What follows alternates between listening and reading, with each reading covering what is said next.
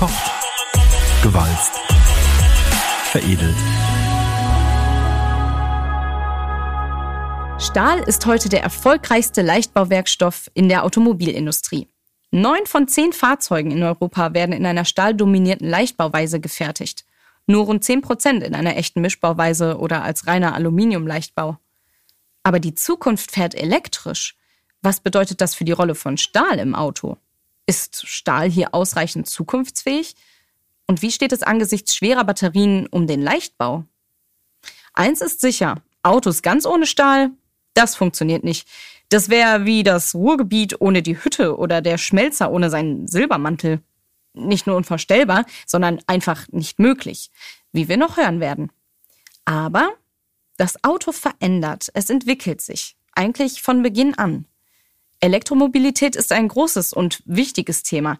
Die Tage des Verbrennungsmotors sind zweifelsfrei gezählt. Und was ist mit Stahl? Klar, der ist auch dabei.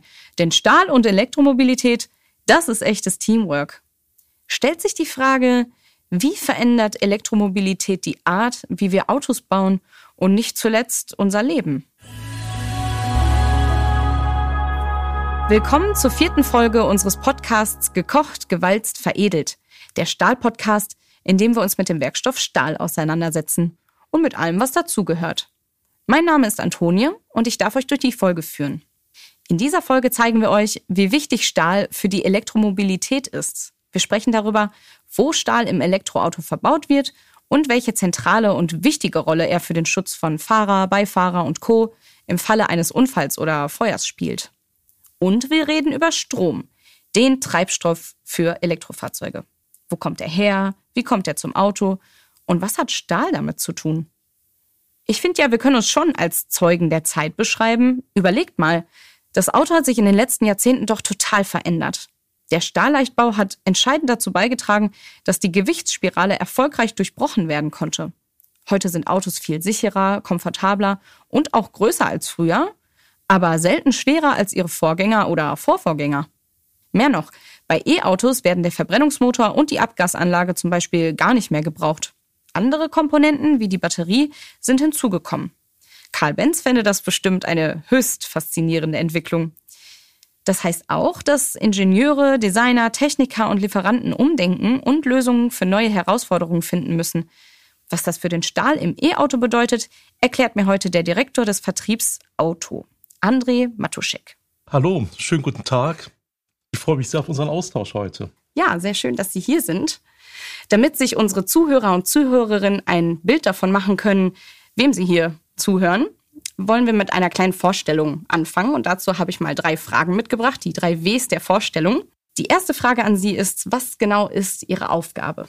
Bei ThyssenKrupp Steel leite ich den Vertrieb Automotive. In unserem Bereich vermarkten wir unsere Flachstahlprodukte an die weltweiten Kunden der Automobilindustrie. In Europa liefern wir quasi jedes Automobilwerk, aber unsere Produkte sind auch in Nordamerika, in Asien gefragt, überall dort, wo Fahrzeuge in großen Stückzahlen produziert werden. Aber unser Anspruch ist es auch, nicht einfach unseren Kunden eine Tonne Stahl zu liefern, sondern für jedes Bauteil die optimale Lösung in Stahl anzubieten. Und zu unseren Aufgaben gehört es natürlich auch, dass wir Trends erkennen, Trends begleiten und mitgestalten.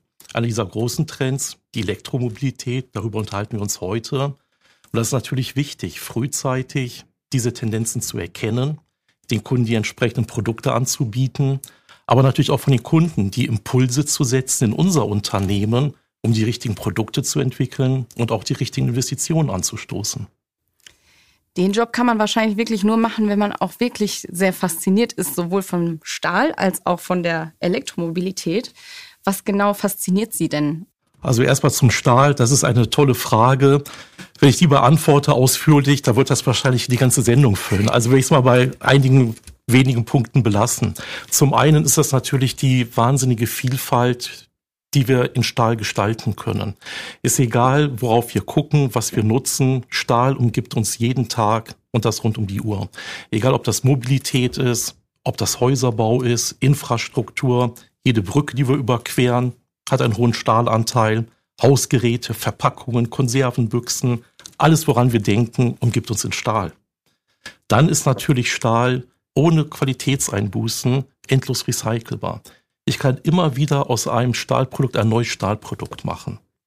Und was mich total beeindruckt, das sind unsere Produktionsaggregate. Ich habe vor über 30 Jahren das erste Mal ein Stahlwerk besichtigt hier bei uns in Duisburg. Das hat mich tief beeindruckt und selbst heute gehe ich immer noch tief beeindruckt raus, wenn ich in unserer Produktion war. Also so gigantische Anlagen, in denen man am Anfang aus einem Rohstoff wie Eisenerz fast eine sandförmige Konsistenz, am Ende ein hochwertiges Produkt hat für die Außenhaut eines Fahrzeugs beispielsweise. Und das in Größenordnungen, die einfach atemberaubend sind. Einfach mal zwei, drei Zahlen. Das Fürstentum Monaco, das passt vier bis fünfmal unser Werksgelände. Bevor in den 90er Jahren die Deutsche Bahn privatisiert worden ist, hatten wir hier die längste Privatbahnstrecke in Deutschland. Und wir schütten über 65.000 Tonnen Rohstoff in unsere Hochöfen und das jeden Tag.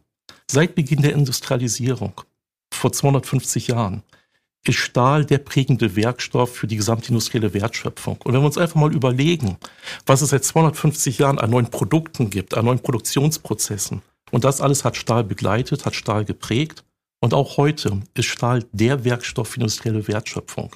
Und das wird auch so bleiben, da bin ich mir sicher, weil es in Stahl noch unheimlich viel Potenzial gibt. Ja, da werden wir ja auch im Folge unseres Gesprächs noch genauer drauf eingehen. Vorher noch einmal meine letzte W-Frage an Sie, warum Sie heute mein Gesprächspartner sind hier.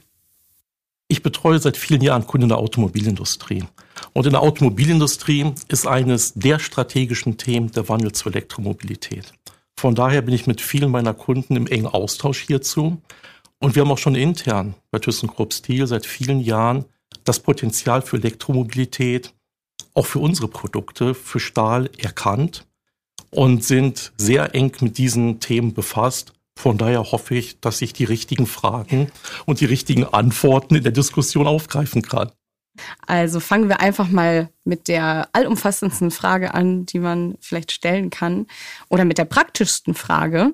Wie viel Stahl steckt denn überhaupt in einem Elektroauto und wo genau? Also vom Grundsatz ist erstmal das Konstruktionsprinzip bei einem Elektrofahrzeug und einem konventionellen Fahrzeug gleich. Es gibt eine innere Fahrzeugstruktur, eine Art Gerippe, die dem Fahrzeug Stabilität gibt und sollte es zu einem Unfall kommen, die Insassen schützt. Dann gibt es eine Außenhaut, die hat verschiedene Funktionen. Zum einen natürlich ganz offensichtlich, dass wir trocken sitzen und es nicht reinregnet. Aber natürlich darüber hinaus steht die Außenhaut eines Fahrzeugs natürlich für das Fahrzeugdesign, für die Form eines Fahrzeugs und ist ein ganz wichtiges Mittel für die Marken-DNA des jeweiligen Fahrzeugherstellers. Aber die Außenhaut ist auch die Unterlage, der Untergrund für hochwertige Lackierungen. Das stellt sehr hohe Ansprüche an unsere Oberflächen. Aber hochwertige Oberflächen helfen natürlich auch bei unseren Kunden, umweltverträglich zu produzieren, indem man beispielsweise wasserlösliche Lacke einsetzen kann und wir auch mit unseren Produkten einen Beitrag leisten zur Nachhaltigkeit. Darüber hinaus führt natürlich Stahl auch in der Außenhaut zur Stabilität. Wir nennen das Steifigkeit eines Fahrzeugs. Das heißt, dass das Fahrzeug nicht verwindet, wenn wir auch mal schräg über eine Bordsteinkante fahren. Also alltagstauglich äh, bis ins genau. Mark. Ganz genau. genau. So, und beim Elektrofahrzeug, da fallen natürlich bestimmte Komponenten weg. Der Verbrennungsmotor fällt weg, der Tank, die Auspuffanlage und es kommen halt andere Aggregate dazu. Beispielsweise der elektrische Antriebsmotor, der sogenannte Traktionsmotor, die Elektronik und auch die Batterie. Und gerade die Batterie ist ein sehr empfindliches, auch ein sehr schweres Teil, was auch durch einen schweren Batteriekasten, durch einen stabilen Batteriekasten geschützt werden muss. Deswegen sind bei gleicher Größe Elektrofahrzeuge deutlich schwerer als konventionelle Fahrzeuge. Was heißt das denn ganz genau in Zahlen? In Zahlen die Struktur eines aktuellen Elektrofahrzeugs, wie beispielsweise eines ID4, wiegt inklusive des Batteriekastens ca. 440 Kilogramm. Dazu kommen Türen und Klappen, also die Motorhaube oder der Kofferraumdeckel oder die Heckklappe mit nochmal etwa 120 Kilogramm. In der Struktur eines Fahrzeugs bringen alternative Werkstoffe wie beispielsweise Aluminium gar keine oder nur sehr geringe Gewichtsvorteile. Von daher finden wir hier vorwiegend Stahllösungen. Das gilt auch für die Anbauteile, wie wir Türen und Klappen auch nennen. Hier finden lediglich in teuren Fahrzeugen der oberen Mittelklasse oder der Oberklasse Aluminiumlösungen Eingang. Stimmt es, dass die Batteriekästen bisher noch gar nicht immer aus Stahl bestehen, sondern aus äh, Aluminium, glaube ich? Das ist leider richtig. Also bisher hat sich Stahl noch nicht vollständig durchgesetzt. Das hat auch einen sehr einfachen Hintergrund. Und zwar waren die ersten Fahrzeuge, die Fahrzeuge der ersten Generation als Elektrofahrzeuge, im Grunde genommen konventionelle Fahrzeuge, die im Nachgang eine Batterie und den Batteriekasten als Komponente ergänzt bekommen haben. Und dieses zusätzliche Gewicht haben die Fahrzeughersteller versucht, durch den Einsatz von Aluminium zu kompensieren. Ich finde das natürlich schade, weil wir nachweisen konnten in sehr detaillierten Untersuchungen, dass Lösungen in Stahl nur unwesentlich schwerer sind, aber deutlich nachhaltiger und auch deutlich kostengünstiger.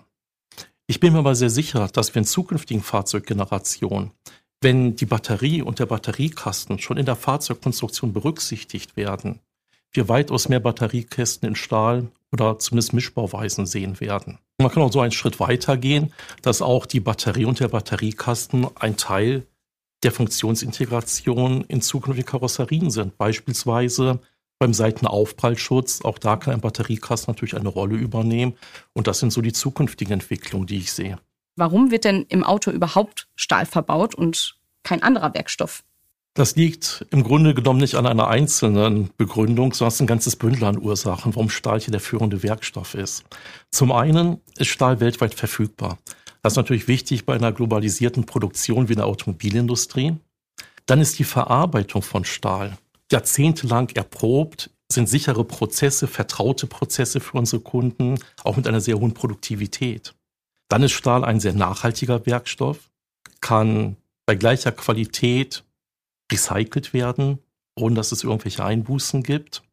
Und man kann eine Stahlkarosserie auch überall auf der Welt reparieren. Das ist bei anderen Konzepten nicht so selbstverständlich, wie zum Beispiel bei faserverstärkten Kunststoffen.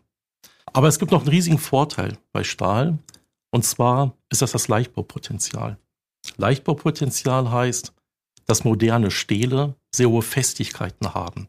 Und durch diese Festigkeit kann ich die Dicke eines Bauteils deutlich reduzieren und trage damit zur Gewichtsreduzierung bei. Und das ist Leichtbau in einem sehr attraktiven Preis-Leistungs-Verhältnis.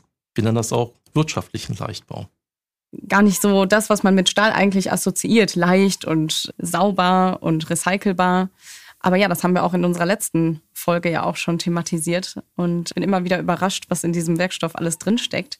Wir haben jetzt also schon gelernt, Stahl ist gut fürs Budget und sicher. Und auf das letzte würde ich gerne nochmal eingehen. Was passiert denn, wenn ein Auto, ein E-Auto in einen Unfall verwickelt wird und sogar anfängt zu brennen? Also zum Glück brennen Fahrzeuge mit oder ohne Batterie nicht in großen Stückzahlen ab.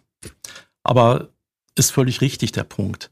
Eine moderne Hochleistungsbatterie ist eine sehr empfindliche Komponente. Und es muss alles getan werden, um bei einem Seitenaufprall die Zerstörung oder Beschädigung einzelner Batteriezellen zu verhindern. Auch hier kann über den Batteriekasten hinaus Stahl eine Rolle spielen, der Seitenstruktur. Wir haben eben gehört, moderne Stähle sind mit hohen Festigkeiten versehen. Und auch eine B-Säule, das ist diese Säule zwischen Vorder- und Hintertür oder auch der Schweller, dieses unten längs am Fahrzeug laufende Teil, kann natürlich durch hochfeste Stähle hier eine Sicherheitsfunktion übernehmen. Sollte es trotzdem zu einem Brand kommen, kann natürlich Stahl gegenüber anderen Werkstoffen hier eine Besonderheit ausspielen. Und das ist der Punkt, dass Stahl erst ab Temperaturen von 1425 Grad schmilzt. Aluminiumlegierungen dagegen wären bereits ab etwa 500 Grad flüssig. Und das heißt, wenn ich eine entsprechend dimensionierte Abdeckung einer Batterie aus Stahl habe, kann das in einem Brandfall genau die erforderlichen Minuten bringen, um Menschenleben zu retten. Also unser Batteriegehäuse beweist also Leichtbau, Sicherheit und Brandschutz lassen sich verbinden. Und Sie hatten gerade auch noch die Umweltverträglichkeit erwähnt. Was hat es denn damit genau auf sich? Ja, der Bau von Elektrofahrzeugen ist ja kein Selbstzweck. Wir wollen ja bewusst Emissionen aus der Umwelt herausnehmen. Jetzt hat ein Elektrofahrzeug keinen Auspuff mehr, keine lokalen Emissionen, aber bei der Produktion eines Elektrofahrzeugs entstehen natürlich auch umweltschädliche Emissionen. Und bei diesen sogenannten produktionsbedingten Emissionen ist der Blick auf die Werkstoffauswahl sehr wichtig. Wir nennen das Lifecycle Assessment, das heißt die Beurteilung von Emissionen von der Produktion eines Fahrzeugs über die Nutzungsphase bis zur Entsorgung. Und auch da ist Stahl ganz weit vorne. Wir haben das beim Batteriekasten nachgewiesen, dass wir bei einem geringen Mehrgewicht nur die CO2-Emissionen in etwa um 50 Prozent absenken können und das bei deutlich geringeren Kosten. Das ist ja irre, weil eigentlich heißt es ja immer, die Stahlindustrie ist einer der größten CO2-Emittenten und ja, wie kann dann eine Stahllösung nachhaltig sein? Ja, das ist eine gute Frage. Im Jahr 2019, so das letzte normale Jahr vor Corona, ist ja inzwischen schon fast so die Zeitenwende vor und nach Corona. Aber im Jahr 2019 betrug die weltweite Rohstahlproduktion knapp 1,9 Milliarden Tonnen. Demgegenüber wurden in etwa 64 Millionen Tonnen Aluminium erzeugt. Das heißt, weltweit wird etwa 30 Mal mehr Stahl als Aluminium produziert. Auf der einen Seite zeigt das natürlich die enorme Bedeutung von Stahl für alle Branchen. Auf der anderen Seite erklärt das natürlich auch, warum die Stahlindustrie in der Liste der CO2-Emittenten sehr weit oben steht. Aber im Fahrzeugbau zählt die individuelle Emission und die individuelle Klimabilanz auf der Bauteilebene. Und auch da ist Stahl wiederum ganz vorne. Wir haben jetzt gelernt, dass Stahl ja wirklich ein hochleistungsfähiger Allrounder ist. Und ja, trifft das auch auf das Elektroband zu? Und was ist das ganz genau? Ja, Elektroband ist eine spezielle Sorte Stahl mit ganz besonderen magnetischen Eigenschaften. Wir unterscheiden zwei Arten von Elektroband. Kornorientiertes Elektroband und nicht kornorientiertes Elektroband. Bisschen vereinfacht kann man sagen, kornorientiertes Elektroband finden wir in Transformatoren. Transformatoren, zum Teil sehr mächtige Geräte, sorgen dafür, dass wir Spannungen erhöhen können oder auch wieder absenken können. Das heißt, für den Transport von Strom, für den verlustfreien Transport über große Entfernungen müssen wir die Stromspannung deutlich erhöhen auf bis zu 550.000 Volt, um sie dann wiederum am Ort des Verbrauches auf die haushaltsüblichen 230 Volt zu reduzieren. Und wir sehen auch in der Elektromobilität haben Transformatoren eine große Rolle, beispielsweise bei Ladesäulen. Entweder habe ich in einer Ladesäule einen Transformator oder ein großer Transformator versorgt mehrere Ladesäulen mit Strom. Das nicht konorientierte Elektroband, das finden wir überall dort, wo Generatoren Strom erzeugen. In Kraftwerken konventioneller Art, aber auch in Kraftwerken, die auf regenerativer Energie beruhen. Mit Windkraft, mit Wasserkraft, und am Ende der Versorgungskette Strom, also bei den Verbrauchern, bei den Anwendern, wird wiederum nicht konorientiertes Elektroband eingesetzt bei den Motoren, der Produktive benutzen. Waschmaschine, Föhn oder eben auch den Antriebsmotor in einem Elektrofahrzeug. Aber zusammenfassend kann man sagen, dass sowohl die Energiewende als auch die Mobilitätswende ohne Elektroband nicht möglich ist. Also neu ist das Elektroband ja offenbar nicht, oder? Nein, Elektroband als Magnetwerkstoff für Motoren, Generatoren und Transformatoren ist ein sehr bewährtes Produkt. Aber die Elektromobilität stellt jetzt nochmal ein ganz anderes Anspruchsniveau an diesen Werkstoff. Und wir sehen das beispielsweise bei kornorientiertem Elektroband, wenn wir an die Ladesäulen an Autobahnen denken, an Raststätten. Hier werden Batterien mit bis zu 350 Kilowatt geladen. Und das stellt natürlich immense Anforderungen an die vorgeschalteten Transformatoren. Hier müssen sehr anspruchsvolle technologische Kennwerte erfüllt werden, Umagnetisierungsverluste, Polarisation, um die gesamte Energieeffizienz in diesem Punkt sicherzustellen. Aber auch bei nicht konorientiertem Elektroband ist die Effizienz eines Elektromotors von großer Bedeutung weil wir müssen sehr hohe Gewichte in den Fahrzeugen beschleunigen und natürlich ist auch die Reichweite ein wesentlicher Faktor für die Akzeptanz von Elektromobilität. Von daher werden zur, zum Effizienzgewinn Dicken immer geringer bei sehr hohen Festigkeiten, aufgrund der Kräfte bei hohen Drehzahlen. Und deswegen sind wir auch weiterhin hier sehr aktiv, um das Produkt weiter genau in diesem Feld zu optimieren. Und ihr macht euch ja nicht nur über die Qualität und das Gewicht und die Kosten eines Werkstoffs Gedanken, sondern auch über Geräuschreduzierung, was ja vermeintlich gar nicht zu den ach so leisen Elektroautos passt. Was hat es denn damit auf sich? Das ist richtig. Im Grunde genommen ist ein Elektrofahrzeug deutlich leiser als ein Verbrenner. Ich habe keine fauchenden Motoren, keine röhrenden Auspuffanlagen mehr. Aber es gibt auch durchaus in Elektrofahrzeugen Geräusche, die unangenehm sind. Und zwar sind das im Motor oder in der Leistungselektronik ein hochfrequentes Surren. Jeder von uns kennt so morgens um drei den Moskito im Schlafzimmer, denn dann so ums Ohr summt. Das kann schon ganz schön nervig sein. Aber auch hierfür haben wir ein tolles Produkt mit einer sehr guten Lösung. Das Produkt nennt sich Bondal CB. Bondal ist ein sogenannter Sandwich-Werkstoff. Ist auch tatsächlich aufgebaut wie ein Sandwich. Es gibt zwei äußere Stahlschichten und eine innenliegende Kunststoffschicht. Und dieser Aufbau gewährleistet, dass man Schall sehr gut absorbieren kann. Wir haben schon erste Serienanwendungen. Damit können wir den Schalldruck um etwa 20 Dezibel absenken. Das ist eine Reduzierung auf etwa ein Viertel des Ausgangswertes. Von daher mit einem tollen Werkstoff das Problem gelöst. Einfache Stahl- oder Aluminiumprodukte schaffen das nicht, es sei denn, man fügt gewichtstreibende, teure Akustikmaßnahmen hinzu, was wir aber eigentlich nicht wollen. Sie hatten es jetzt auch gerade schon angedeutet, Elektromobilität ist irgendwo Stand der Technik, aber auch noch nicht ausentwickelt, oder? Also welche Herausforderungen kommen da in Zukunft auch noch auf Sie und Ihr Team zu? Ja, wir haben da noch sehr große Potenziale und ähm, werden auch viele Dinge noch optimieren. Ich kann mir sehr gut vorstellen, dass wir in Bezug auf Leichtbau weitere Stahlgüten ähm, entwickeln, die den Anforderungen für Elektromobilität noch besser gerecht werden. Hierzu sind wir bereits im engen Austausch mit unseren Kunden, um auch hier die zukünftigen Konstruktionsanforderungen Elektrofahrzeuge mit unseren Produkten weiter zu begleiten. Und das Gleiche gilt auch bei Elektroband, kornorientiert und nicht kornorientiert. Auch hier sind weitere Optimierungen möglich. Hier werden wir weiter an Effizienz arbeiten, sowohl bei kornorientiertem als auch bei nicht kornorientiertem Elektroband. Die Ansprüche die werden weiter steigen. Aber genau diese Produkte wollen wir weiterhin unseren Kunden anbieten, auf neuestem Stand der Technik. Und wir produzieren ja genau diese Produkte an unseren Standorten in Gelsenkirchen für kornorientiertes Elektroband, in Bochum für nicht kornorientiertes Elektroband. Und da werden wir natürlich weiterhin Vollgas geben, um hier alle Bedarfe unserer Kunden auch so zu begleiten.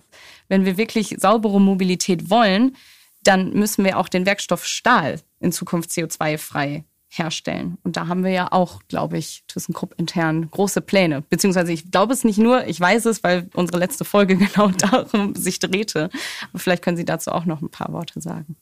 Das ist richtig. Wenn wir wirklich saubere Mobilität möchten, ist es natürlich auch wichtig, dass der Werkstoff Stahl CO2-frei wird. Wir haben hierfür eine eigene innovative Technologie entwickelt und uns sehr ehrgeizige Ziele gesetzt. Wir wollen im Jahr 2030 schon beträchtliche Mengen CO2 reduziert anbieten und in Summe 30 Prozent unserer CO2-Emissionen rausnehmen. Bis 2050 wollen wir dann komplett CO2-frei sein. Ein Punkt, der wirklich wichtig ist, ist, dass wir stabile Rahmenbedingungen haben für diese Schritte. Und zwar nicht nur hier, sondern auch weltweit. Hier in China, Indien, Russland, auf der ganzen Welt. Wir sind ja hier nicht auf einer isolierten Insel. Und ein wichtiger Punkt, den man auch nicht verschweigen darf, ist, dass es Umweltschutz und Null Emissionen nicht umsonst gibt.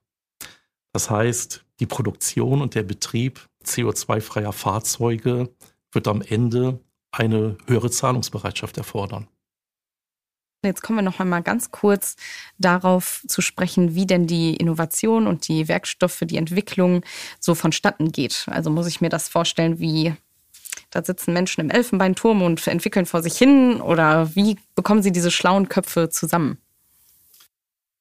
Nein, bei uns ähm, sitzen natürlich nicht Leute im Elfenbeinturm mit wirrer Haarmähne und Trötteln und Tüfteln vor sich hin, sondern wir haben hochqualifizierte Produktentwicklungsprofis, und sind hier zu einem sehr engen Austausch mit unseren Kunden, weil uns einfach wichtig ist, dass wir unsere Produktentwicklungen entlang von Kundenbedürfnissen und entlang von Marktbedürfnissen ableiten.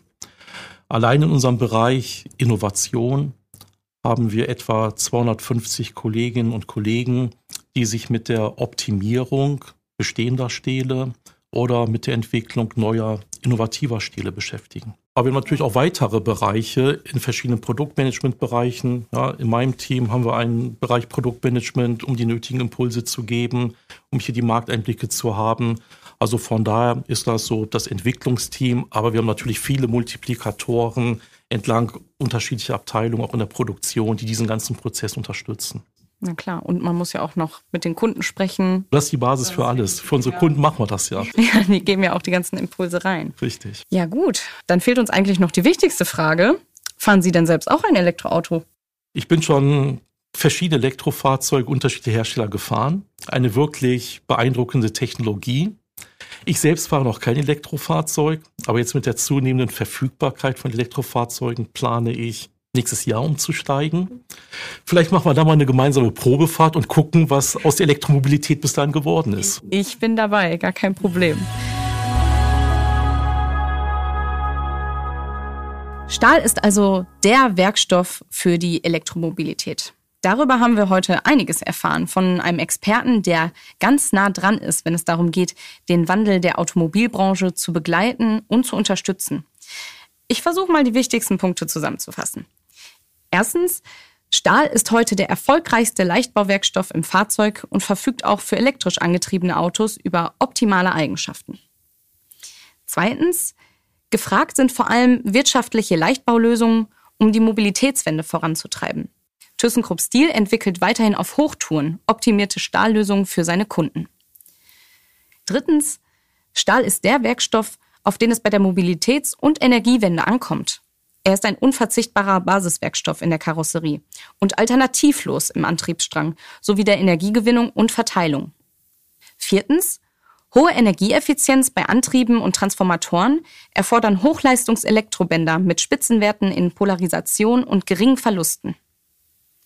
Und fünftens. Langfristig muss auch die Stahlproduktion CO2-frei werden. ThyssenKrupp Steel verfügt hierzu über geeignete Technologie. Die Transformation kann aber nur im Schulterschluss mit der Politik, den Autoherstellern und den Autokäufern gelingen. Herr Matuschek, haben Sie dazu noch was hinzuzufügen? War das richtig so? Das war perfekt auf den Punkt gebracht. Vielen Dank für die Gelegenheit, über das Thema hier zu sprechen. Hat mir großen Spaß gemacht. Vielen Dank. Bis dann. Bis dann. In der nächsten Folge geht's heiß her. Wir nehmen euch mit auf die sechste Hochofenreise des Hochofens Schwelgern 1 und gehen der Stahlherstellung auf den Grund, vom Eisenerz zum Roheisen. Uns ist wichtig, eure Meinung zum Podcast und eure Fragen zum Thema Stahl zu hören. Daher schreibt uns gern eine E-Mail an stahl-podcast.thyssenkrupp.com. Lasst uns wissen, wie euch der Podcast gefällt oder welche Themen rund um Stahl wir zukünftig beleuchten sollen. Mehr Stahlwissen, Eindrücke und Stories gibt's übrigens auch auf unseren Social-Media-Kanälen und auf unserer Webseite. Die Links dazu findet ihr in den Show Notes. Das war die vierte Folge von Gekocht, Gewalzt, Veredelt. Mein Name ist Antonie und ich freue mich, wenn wir uns bei der nächsten Folge wiederhören. Macht's gut. Gekocht, gewalzt, veredelt.